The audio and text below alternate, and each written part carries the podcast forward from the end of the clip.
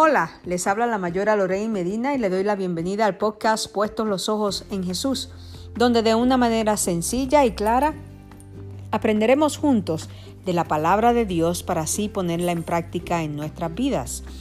¿Alguna vez has escuchado hablar de Moisés, el gran líder del Antiguo Testamento?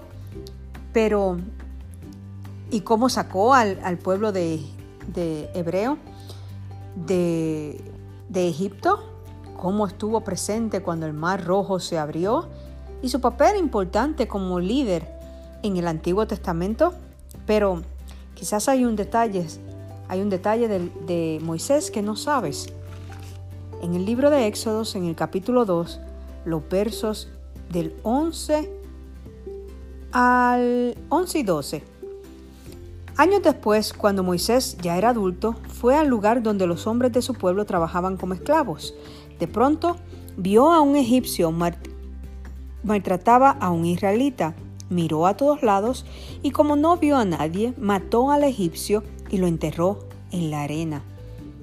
¿Sabías que Moisés había matado a un hombre? No tan solo que lo mató, sino también que lo enterró y escondió la obra de sus manos.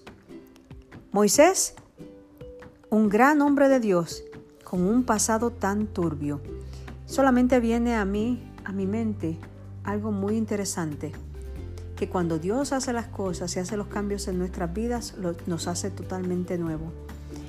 Cuando Dios llamó a Moisés en el capítulo siguiente.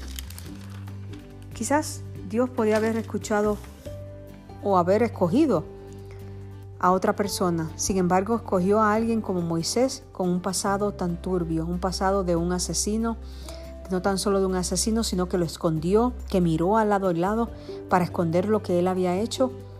Y aún así, Dios lo llamó y lo usó.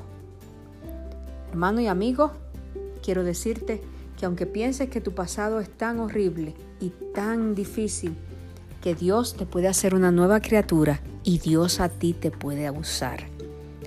Dios lo hace todos los días. Él está en el negocio de reciclaje, algo que para muchos pareciera inútil, pero para Él, en sus manos y con la disposición que tenemos nosotros de servirle o que tú puedas tener de servirle, Él puede hacer grandes cosas.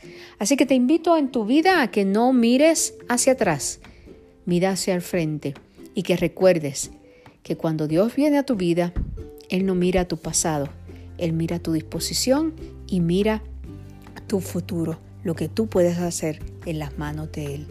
Te invito a que compartas este podcast si no lo has hecho con nadie y que te suscribas y que uh, medites en la palabra de Dios, en lo que Dios tiene para ti, en lo que Dios puede hacer con tu vida.